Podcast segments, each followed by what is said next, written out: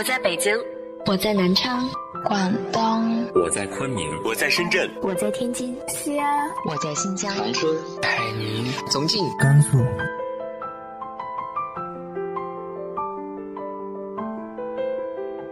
这里是 FM 幺八零八四，昨天的你的现在的未来，我是主播背着吉他的蝙蝠女侠。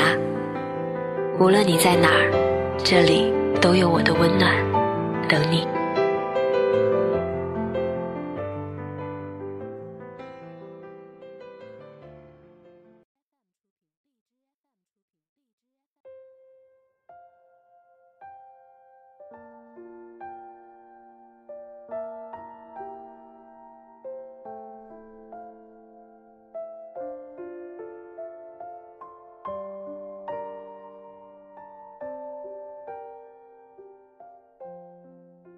嗨，亲爱的你，晚上好。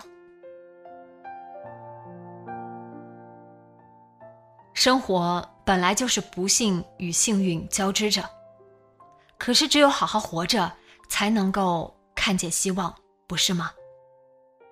今天和大家分享的文章来自于豆瓣作者一朵秋云的《瑞宇的心事》。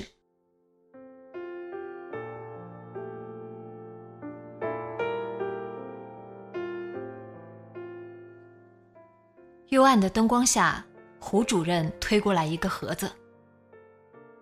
瑞宇啊，这阵子干燥，你的脸都没以前嫩了。这个你拿去抹一抹，很贵的牌子，抹上去一定管用的。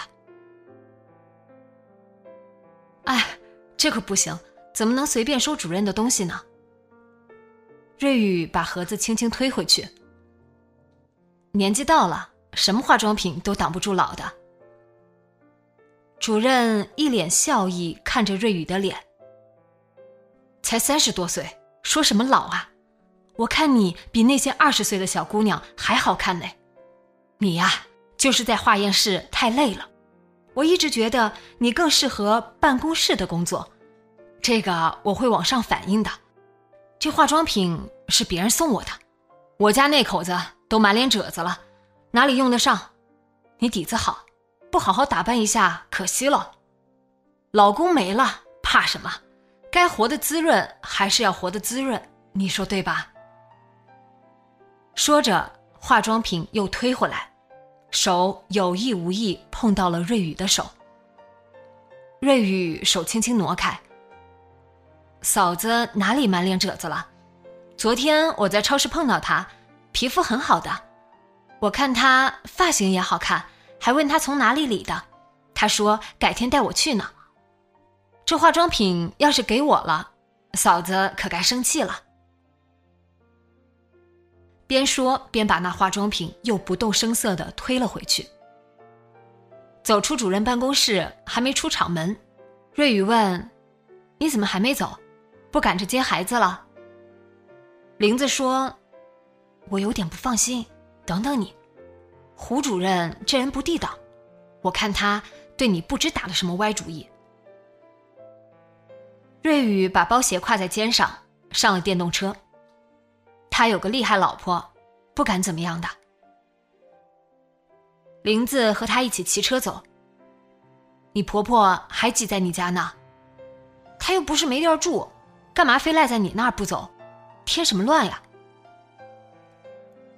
他呀。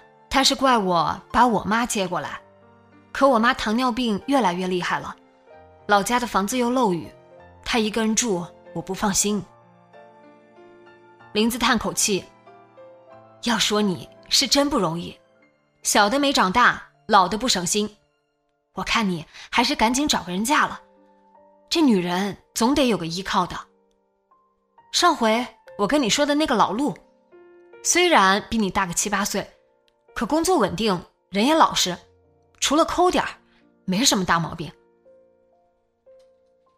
这个以后再说吧，我得先去买菜了，家里没菜了。瑞宇说完，拐了个弯，骑向菜市场。瑞宇提着两兜菜上楼，刚走到三楼，就听到骂声从四楼家里传出来：“你闺女家？什么？你闺女家？这是我儿子的房子！”房本上是我儿子的名字，我看在我孙子的份上，才让你闺女住在这儿。你们想霸占我儿子的房子，我跟你们说没门儿。瑞宇打开门，就看到婆婆怒气冲冲坐在沙发上骂，没看到自己的妈妈在哪。儿子在餐桌那儿写作业，对奶奶的骂声充耳不闻。小家伙对这阵势已经习惯了。婆婆看见瑞宇，更来劲儿了。这都几点了才回来？你干什么去了呀？我儿子这才没了几天，你就不安分了？瑞宇放下菜去换鞋子。妈，当着超超的面你说什么呢？我就是下班后去买了个菜，家里不是没菜了吗？家里当然没菜了，这么多张嘴吃饭呢。我今天就跟你说清楚，他不走我不走，我儿子的房子不能让外人占着。婆婆煞有介事的倚在沙发上，今晚上别做辣的。我上火，牙疼。瑞宇走向厨房，洗了把手，先回卧室看他妈。他妈正躺在床上抹眼泪。雨啊，要不我还是回去吧。我在这儿待着，你也没法安生啊。老家的房子还没修，你回去怎么住呀？再说这边离医院近。方便，妈，你就安心住着。我婆婆那人嘴不好，咱不和她一般见识。她就雨堂一个儿子，雨堂这一走，她心里苦，心里怨。可是雨堂走，也不能怪你呀。瑞雨妈抹抹眼睛，她心里不好受。就让他发泄发泄吧，妈，委屈你了。瑞宇扯一床被子给他妈盖上，你歇会儿，我先去做饭。晚饭照样吃的沉闷，除了婆婆偶尔抱怨几句，大家都不怎么作声。睡觉的时候也还是瑞宇和他妈妈一个屋，婆婆和超超一个屋。两室的房子非常局促，只要一个人嘀嘀咕咕，其他人耳朵都不得清静。瑞宇睡前看下手机，刷到胡主任的老婆发朋友圈，说老公送自己礼物，大约是那套化妆品吧。还收到林子的微信，问他周末要不要和老陆再见一面。他回了一句：“行，你安排吧。”倚在床头发了一会儿呆，瑞宇躺下，只觉得眼睛涩得难受。这几天太累，干眼症又犯了。他摸起床头的眼药水，却是一个空瓶，只得又放下。好在这时眼皮发沉，睡意袭来。瑞宇迷迷糊糊的听到门响，眼睛没有睁开，嘴里喃喃说一声：“雨堂，你回来了。”半天没有动静，也没有人在他身边躺下，轻轻抚摸他的脸。他睁开眼，才又听到隔壁房间门响了一下，大概是婆婆起夜。雨堂再也不会回来了。他已经走了两年多了。周末，瑞宇硬着头皮和老陆见面。说实话，他对老陆一点感觉也没有。可是林子说：“这个年龄了，要实际一点，不要去想什么感觉不感觉，处一处试试，也没准就有感觉了呢。”可是瑞宇很确定，他以后也不可能对老陆有感觉。不过此刻他还是和老陆坐在了一个古香古色的茶社，这是他们第三回见面。前两回都是约在一个苍蝇馆子，那是老陆表弟开的，东西便宜。两个人喝着茶，老陆说着他们单位吆喝涨工资，吆喝很久了还没动静，现在福利也不发了，这样子让大家怎么卖力气工作？说着，自己前些年买的房子还有一点贷款，倒是不着急还，反正现在大部分人都欠银行的钱。说着，自己家旁边又开了一家大型商场。这年头开这么多商场干嘛？大家购买力有限，他更喜欢去逛那几家东西物美价廉的小超市。瑞宇心不在焉的听着，眼睛越过老陆稀疏的头发，望向不远处的一个角落，那里放着一把吉他。雨堂以前爱弹吉他，上学那会儿，雨堂说。等我为你弹够一百遍《灰姑娘》，你就嫁给我。雨堂给他弹的够不够一百遍，瑞宇不记得了。反正够不够一百遍，他都要嫁给他的。这是不需要思考的问题，跟房子、车子、工资、福利通通没有关系。都是我在说，你也说点什么吧。老陆的话把瑞宇从心不在焉的状态里拽出来。可是，说点什么呢？瑞宇真的不知道该说点什么。他用力想了想，才说：“这家店不错啊。”老陆说：“是不错，就是消费水准有点高。”结账之前，老陆把一半钱用微信转给了瑞宇。瑞宇觉得有点尴尬，他倒不是不能接受 AA，前两次在老陆表弟的小店也是第一次老陆请他，第二次他请老陆，只是他觉得算得这样清楚，让人有点不适。瑞宇去结账，忽然听见有人喊他的名字：“你是杨瑞宇吧？”瑞宇。瑞宇目光从手机转向收银的人，看到是一个三十几岁、头发浓密、眼神发亮的男子。他约略一愣，想起那是他的高中同学顾凯，雨堂当年的好哥们儿。啊，你不是一直在外地，回来了？顾凯点点头，是啊，去年年底回来的，开了这家茶社。这两年。你和超超过得还好吧？他见瑞宇扫码准备转账，忙说：“别付钱了，我请啊。”这怎么行？这怎么不行？都是老同学，别看不起我啊！这时候，老陆走过来，问瑞宇：“你们认识啊？”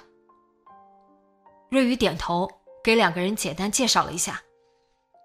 顾凯拿了一张名片递给瑞宇，上面有我的联系方式，手机号也是我的微信号。走出茶社，瑞宇对老陆说：“一会儿我把钱转给你，我同学没收钱。”老陆摇头：“哎，不用了，反正这是你的人情面子，欠了人情也是要还的。”他算的倒是真清楚。老陆开车过来的，问要不要送一送瑞宇。瑞宇说有直达的公交车，老陆也就作罢了。在公交车上，瑞宇接到了林子的电话。林子说：“这一次他选的地方怎么样？我跟他说了，不要那么抠，每次都去那种苍蝇馆子，什么气氛都没有了。”瑞宇说：“这家店氛围不错。”但我们还是没话说。店是我同学开的，没收钱。本来我要把他给我的一半钱转给他，他说不用了。什么？又是 AA？这个老陆可真是抠门抠到家了。请你喝个茶能怎么样？瑞宇说：“我能接受 AA，就是觉得算得太清楚了，像在谈生意，心里不太舒服。”林子那边挂了电话，过了一会儿又打回来。我刚才问老陆了，他说你态度一直冷淡，他觉得你们没戏。他这人呀，不见兔子不撒鹰，觉得既然没戏，就不能吃亏，因此提出 AA。瑞宇啊，你真对老陆一点意思都没有吗？老陆这个人呢，确实有点抠，但他不装不骗，有房子有车，收入又稳定，也能接受吵吵。想想孩子，想想以后的日子，很多事情我们都可以将就一下的。瑞宇说：“我也一直在劝自己，可是真的不行。一想到要和老陆这样一个人度过余生，瑞宇就觉得一颗心都飘到半空，怎么都落不了地。”林子那边叹了口气：“好吧，这种事儿呢，确实也不能太勉强。我们再看看有没有更合适的。”瑞宇走到家门口，家里传出来的依然是婆婆的骂声：“你女儿好好的守着这个家，笑话！那你说说，她今天下午去哪了？叫我说呀，是和野男人私会去了。”你当着孩子瞎说什么呢？是妈妈微弱的声音。我瞎说，他好意思做，我还不能说了。他觉得自己有张漂亮脸蛋，还能再找个好人家。可我丑话说到前头，他要是改嫁，房子给我留下，孙子也给我留下，我不能让我家超超改了姓。瑞宇站在门口，本打算开门。但又觉得胳膊有千斤重似的，拿个钥匙都抬不起来。就在这一刻，门里突然传出“咣当”一声响，瑞宇不由得打个激灵，急忙将钥匙插进锁孔，旋开，开门走进去。热水壶掉落在了地上，超超的胳膊被烫伤了，孩子吓了一跳，都忘了哭，两个老太太也愣在原地。瑞宇急忙过去查看孩子的胳膊，烫伤的面积还不小。孩子望着妈妈，终于哇的一声哭出来了。从社区门诊回来的路上，超超问瑞宇：“妈妈，你真的命硬吗？”“命硬？谁跟你说的？”瑞宇问三年级的儿子。奶奶说。你克死了爸爸，你命硬，是个丧门星。小家伙仰着脑袋望着妈妈。瑞宇不知道该怎么回答他，他转而问超超：“你想不想吃雪糕？”超超有些惊喜：“可以吗？还不到夏天，天还不够热。”瑞宇给儿子买了一个雪糕。自己也买了一个。生活有时候很苦，偶尔需要吃点甜的。晚上，顾凯加了瑞宇的微信，说清明节快到了，想去给雨堂扫扫墓，还说他这次回来就在本地扎根了，有什么需要帮忙的可以找他。瑞宇说自己还好。瑞宇一大早来到化验室。林子告诉他：“知道吗？吴芳调到办公室去了。”瑞宇一愣：“什么时候的事儿？”林子说：“周末消息就传开了，你忙就没跟你八卦。”大家一起在化验室待了这么久，吴芳、瑞宇还是了解的。化验室的几个人里面，他业务能力最差，也没什么文字才能或者组织能力。却忽然调到办公室去了，确实有些意外。林子冲他眨眨眼，前阵子和胡主任一起出了个差，这才回来没几天就换工作了，有点明显哦。又说，要说起来，你去办公室比他合适，只是你不乐意。瑞宇说，待在化验室没什么不好，做熟悉的事情。不用费脑子。话音刚落，吴芳进来了，倒也没看出有多高兴。化验室的同事们都说恭喜，待他收拾完东西离开，有个同事说：“看上去是好事，可待不待得牢还两说，只别后院起火就好。”别人笑笑，都没接话茬。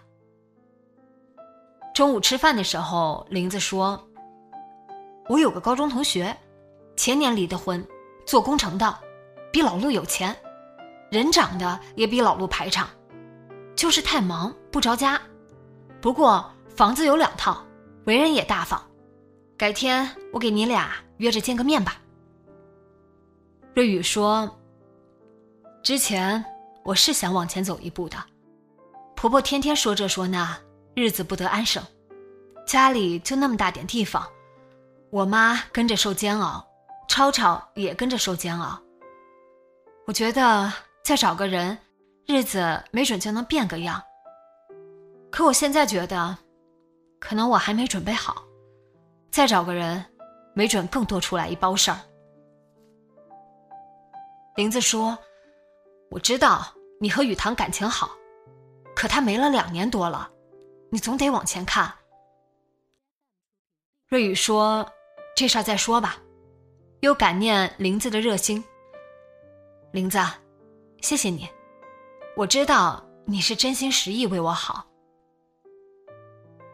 林子一笑，说什么呢？咱俩多少年姐妹了？那年我伤了手，要不是你帮衬着，这工作我都应付不来。还有我跟我们家老马闹离婚那阵儿。我都觉得活不下去了，多亏你陪着我，我才走过来。咱俩之间别说那些客套话。晚饭时，超超说起清明假期，婆婆又发作起来。昨晚我梦见雨堂了，一脸的冤情。我儿子三十多岁就没了，死的冤呀！见大家都沉默不语，婆婆又说。当初雨堂鬼迷心窍要娶你，我就找人看过，人家说你命里防夫，我不让雨堂娶你，可他不听啊。我儿子要是没娶你，没准现在还好好的。他说着说着就带了哭腔。这番话又引得超超歪过脑袋看着瑞宇。瑞宇说：“妈，您当着孩子。”能不能别总说这些没道理的话？婆婆急起来，我说的哪句没道理？我儿子说起来是生病了，可那是让你气的，要不然他怎么肝都坏掉了？你天天跟他吵，他能不气不病吗？我和雨堂的感情怎么样？您不是不知道，吵架也是最后他知道自己病了，故意跟我吵的。妈。雨堂没了，您难受，可是能不能也考虑一下别人的感受？瑞宇哽咽了，婆婆眼泪横流。我好好的雨堂，说病就病了，说没就没了，我儿子就是叫你害的，你就是个丧门星。咕咚一声，瑞宇妈从椅子上溜下去，昏倒在地上。安顿妈妈住好院，瑞宇觉得像是溺水的人刚刚爬上岸，浑身失了力气，一点劲儿也没有了。林子赶过来，听说瑞宇妈有惊无险，略略松了口气，在走廊上扶着瑞宇的胳膊说：“这样子下去不行，你得跟你婆婆说清楚呀。她再这样闹下去，亲人没得做，超超也别认她这个奶奶了。”瑞宇垂着头，只觉得连说话的力气都没有。玲子说：“雨堂没了，他难受，可你不难受吗？人都走了两年了，活着的人总得活下去，难不成都得生不如死，他才满意？”瑞宇回家取东西，开灯见婆婆坐在沙发上，呆呆的像一座蜡像。他去超超的房间看一眼，小家伙已经睡了，眼角还挂着泪痕。瑞宇收拾完东西准备回医院，见婆婆还坐在那里，就说：“妈，雨堂走了，你不好受，心里的怨恨不知道去哪里发。我明白。可是，你明明知道，他就是病了，我们谁都留不住他。雨堂走了，我们还活着，都得活下去，不是吗？雨堂如果知道您这样，他会安心吗？老太太不作声，瑞宇提着东西出了门。瑞宇回厂子请假。却见一群人围在厂办公室门口窃窃私语。他走到近前，哭闹声传出来，再往里一看，两个女人扭作一团，是胡主任的老婆和吴芳。胡主任的老婆五大三粗，一边骂着小三，一边揪着吴芳打。吴芳头发被抓乱了，脸被抓出一道道血印子，哭声都破了音。终于，保安穿过人群走进去。把两个女人硬生生拉开，胡主任的老婆还红着眼睛破口大骂，吴芳则在哑着嗓子哭泣。瑞宇同办公室的小张附在他耳边说：“看吧，纸里包不住火，这闹得多难看。”瑞宇耽搁了一段时间才拿到假条，去车棚取电动车的时候，看到一个男人蹲在那里，身影落寞。那是厂子看仓库的老段，吴芳的丈夫，一个常年病病歪歪的男人。瑞宇不知道该跟他说点什么，只能假装没看见他，推上车子离开。瑞宇妈赶在清明之前出了院，身体还虚弱的很。瑞宇就在寒食这天一个人回家祭拜父亲。雨后的上午。瑞宇走过田埂，又路过一片林子，才来到村里的墓地。离着父亲的坟还有一段距离，迎面走来一个老人，须发都白了，是以前住一条街的三爷。三爷一眼认出了瑞宇。瑞宇回来给你爸上坟了。又对后面跟过来的儿子说：“瑞宇能做到这么孝顺，真是个好孩子。”瑞宇是捡来的孩子，这在村里是公开的秘密。当年老杨夫妇年近四十还没孩子。某天早上，老杨打开门，忽然听到一阵啼哭声，门槛旁边竟然有个被子包裹的婴儿。老杨慌忙上前抱起，一个小小的女婴在他怀里啼哭起来，声音特别响亮。老杨抱着孩子走进院子。对妻子喊：“老婆子，我们有孩子了。”被领养这种事在村里是瞒不住的，但老杨夫妇对瑞宇疼爱有加，瑞宇倒没有觉得自己和别的孩子有多大不同。只是后来渐渐长大，有时想起自己可能永远不知亲生父母是谁，不知自己生命的源头和来处。瑞宇也会有些惆怅，但不管知不知道身世，被养父母万般疼爱着，又是一种幸运。瑞宇把带来的吃食摆好，酒也倒上，便站在坟前絮絮说话：“爸，我来看你了。以前你总说，有我是咱们全家人的福气，我也是有福气的。”可我的福气在哪儿呢？您走了，雨堂也没了，妈妈一直生病，我活的都没有精气神了。一阵风出来，坟边的树沙沙响，不远处的新坟处有人哭泣，瑞宇的眼泪也来了。第二天是清明，瑞宇去给雨堂扫墓。遇到了顾凯，两个人走出墓地的时候，瑞宇说：“那天我去你的店，那个男人。”顾凯说：“明白。”雨堂走了，日子还得往前奔。你应该有新的生活。瑞宇说：“雨堂最后那段时间去天津住院。”都是你在照顾他，我一直都没有机会跟你说谢谢。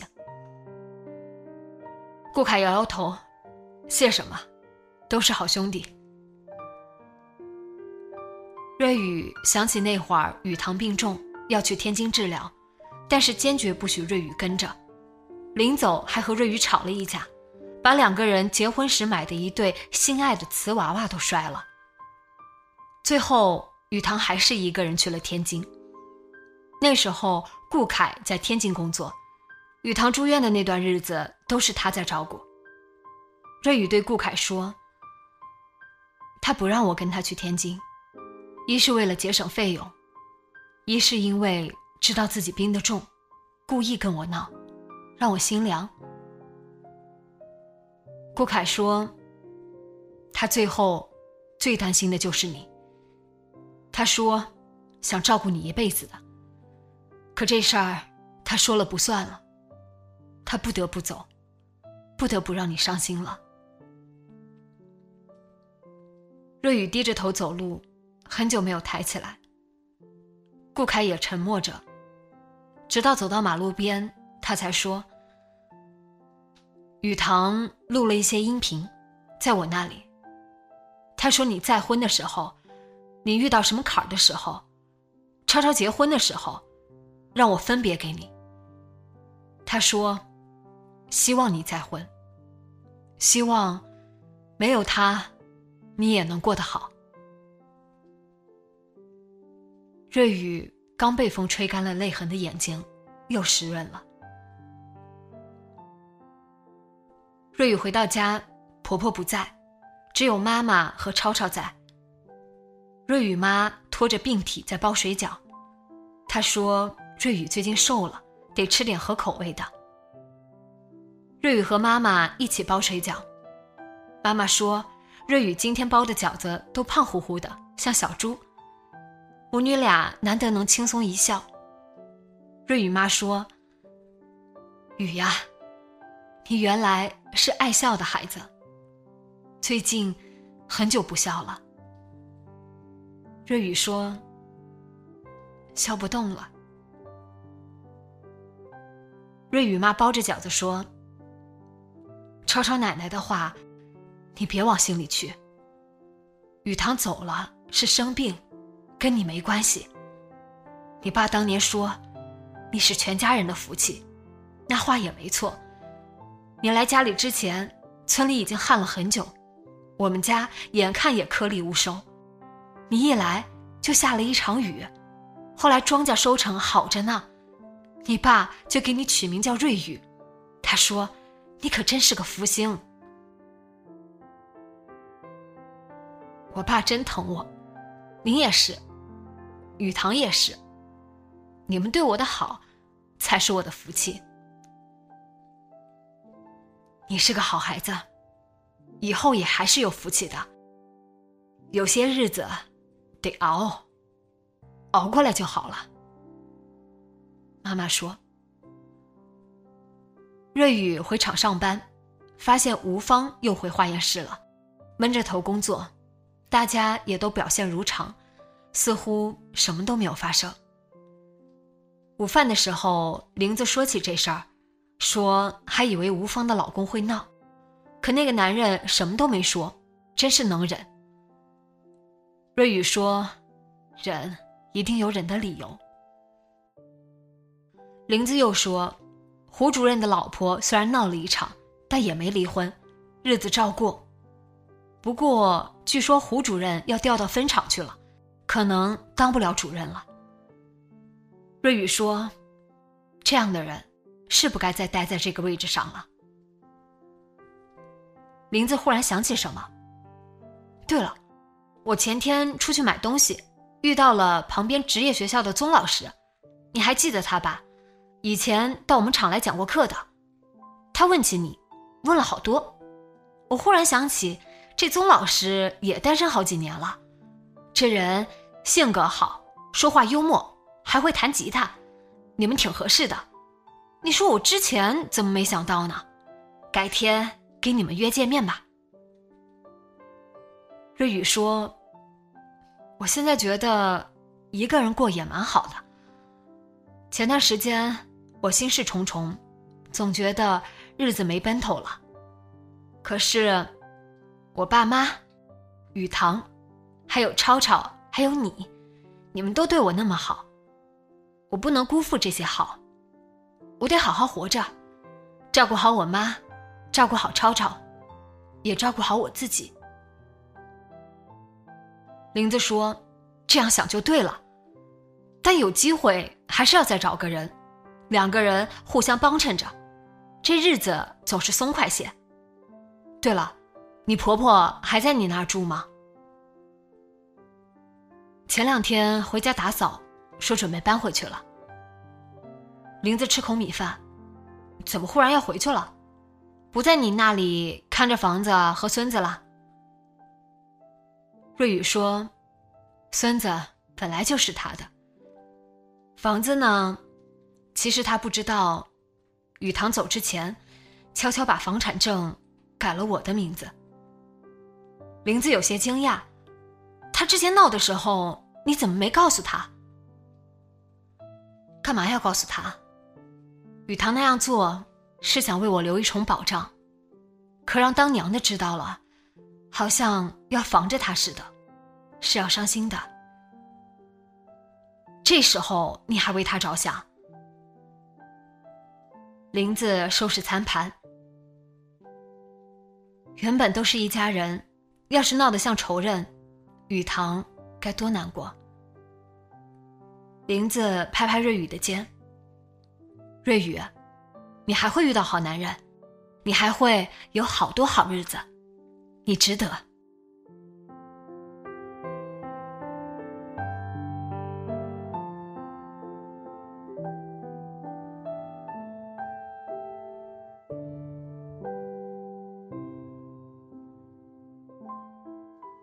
你是如何看待自己生命中的幸与不幸的呢？